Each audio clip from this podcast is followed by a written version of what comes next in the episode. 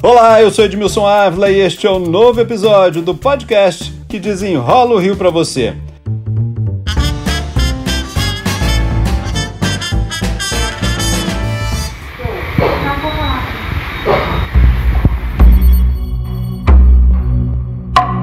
A fila de pacientes em busca de UTI cresce, gente.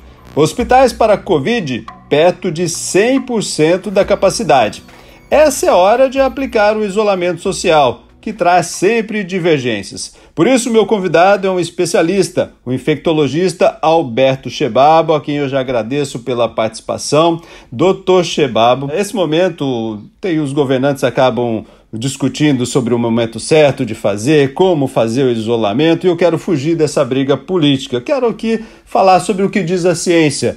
Qual é a hora de fazer, quanto tempo deve durar, como fazer, os resultados que tem dado em outros países, as melhores experiências. Vamos começar então com o momento de fazer. Qual é o momento certo de escolher é, para fazer esse fechamento? E olha, não deu certo, temos que parar. Bom, Edmilson, tudo bem? É, na realidade, o melhor momento é quando você vê um aumento exponencial de casos né, acontecendo e que você já denota, você já consegue visualizar uma lotação do seu sistema de saúde, que você vê que ele realmente vai é, chegar no limite máximo de, de capacidade, né, e antes que isso aconteça, antes dele colapsar, você fazer uma parada né, na, na, na, circulação das pessoas para reduzir drasticamente essa transmissão do vírus e reduzir o número de casos. E assim o hospital, os hospitais, a rede de saúde conseguirem atender e adequar né, o seu atendimento à demanda é, que, que, a gente vai ter é, de pacientes chegando nas unidades. Quando a gente decide pelo isolamento, na verdade a gente está olhando lá para frente, né? 15 dias pelo menos para frente, né? Porque o que a gente está sofrendo agora foi o que aconteceu para trás, né? Exatamente. Na realidade, é, é, qualquer medida de isolamento, qualquer medida de restrição, ela vai ter um efeito prático mesmo, né? a gente conseguir visualizar a redução de número de casos em torno de 10 a 14 dias depois do início, né? Então a gente só vai conseguir visualizar essa queda mais ou menos daqui a umas duas semanas, depois que a gente parar, que diminuir a, a, a circulação das pessoas, e aí sim a gente vai ter esse impacto na transmissão, e, e em torno de 10 a 14 dias depois, o impacto na chegada de pacientes nas unidades de saúde, nos hospitais. É, é assim que a gente consegue atuar nessa forma. Então, a, o isolamento é quase como se fosse um, uma martelada, assim, para você parar naquele momento a transmissão, ou reduzir bastante né? E aí você sente o impacto alguns dias depois. Na verdade, está olhando diretamente, olha, eu não estou conseguindo atender, está muito rápido, a contaminação está muito rápida, eu não estou conseguindo atender. Basicamente é isso, né? Exatamente. A contaminação começa a crescer de forma exponencial e começa a fazer aquela inflexão da curva de subir tanto que a gente está vendo que não vai conseguir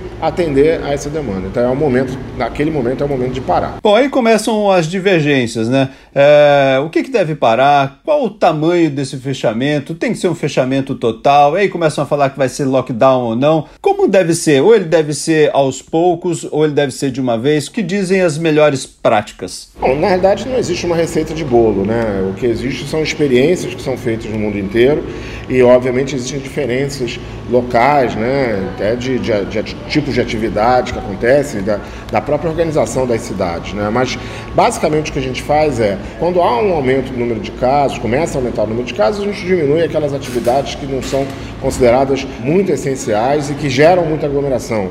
Por exemplo, bares restaurantes à noite, que a gente considera como atividades de lazer, né, que podem ser suspensas sem muito prejuízo. É óbvio que sempre prejuízo financeiro vai haver, mas sem muito prejuízo da atividade econômica de uma forma geral e da, e da vida da cidade. Mas quando esse número de casos aumenta muito, que a gente chega na, na situação de ter que realmente restringir a movimentação, o ideal é você suspender todas as atividades que não são consideradas essenciais.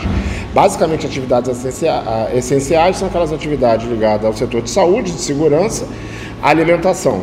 Né? Essas são as, as três que ninguém tem dúvida. Alguns locais, por exemplo, consideram outras atividades, por exemplo, pet shops. Não deixa de ser uma atividade de saúde, né, de saúde de animal. Venda de material de construção, porque é, muitas das, das, das atividades que ainda precisam se manter funcionando necessitam, às vezes, de pequenas reformas, pequenas, é, um comércio que, na realidade, você acaba precisando utilizar.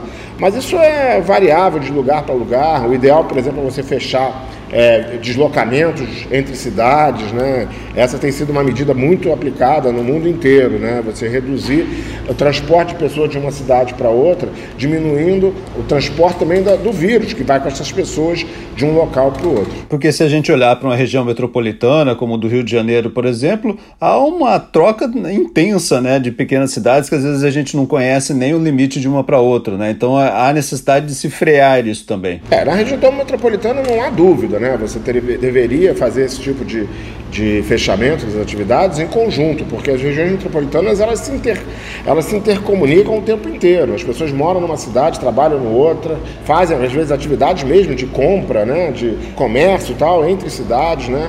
Então não há dúvida de que as medidas deveriam ser é, juntos. Mas mesmo em cidades um pouco mais distantes, por exemplo, vamos usar o exemplo do Rio de Janeiro, né? Agora com essa parada aqui, existe um risco muito grande das pessoas se deslocarem, porque elas vão ficar uma semana, dez dias sem trabalhar, se deslocarem para a região serrana, se deslocarem para a região dos lagos, né? E você acabar tendo aglomeração nessas cidades que às vezes não tem nem a capacidade de, de receber um número tão grande de pessoas sem gerar aglomeração. Então isso deveria também ser uma preocupação é, no momento que a gente decreta um lockdown ou uma, uma limitação de restrição, se a gente não quiser usar a palavra lockdown, né? Do jeito como está, como sendo tratado como um grande feriadão, a gente não pode tratar isso como um grande feriadão, né? Se a gente deveria ter, na verdade, é muitas restrições, até mesmo para que as pessoas pudessem ir de uma cidade pela outra, como o senhor está falando, porque isso não é um feriadão, isso é um isolamento, né? Na realidade, é uma forma das pessoas ficarem em casa, né? Elas não deveriam sair, viajar para nenhum lugar. É uma recomendação para as pessoas ficarem em casa. Inclusive, poderem fazer atividades de, de home office, de trabalho à distância, ensino à distância. Isso poderia continuar acontecendo sem problema nenhum, desde que as pessoas ficassem em casa. Não é para haver deslocamentos, né? Essa que é a grande questão dessas medidas. Alguns países, inclusive, proíbem as pessoas de saírem é, das suas residências a uma distância grande, né? ou seja, elas podem ir ao mercado, podem dar uma volta na rua, levar o cachorro ou o pet para passear, mas elas não podem, por exemplo, viajar de uma cidade para outra, a não ser que sejam para algumas atividades que são consideradas essenciais, por um motivo importante, por exemplo, atender um parente que, tá, que esteja doente e tal, né? ajudar, aí você tem que ter uma justificativa. Teria que ter um motivo e a gente teria que ter uma integração entre as cidades, né? Exatamente.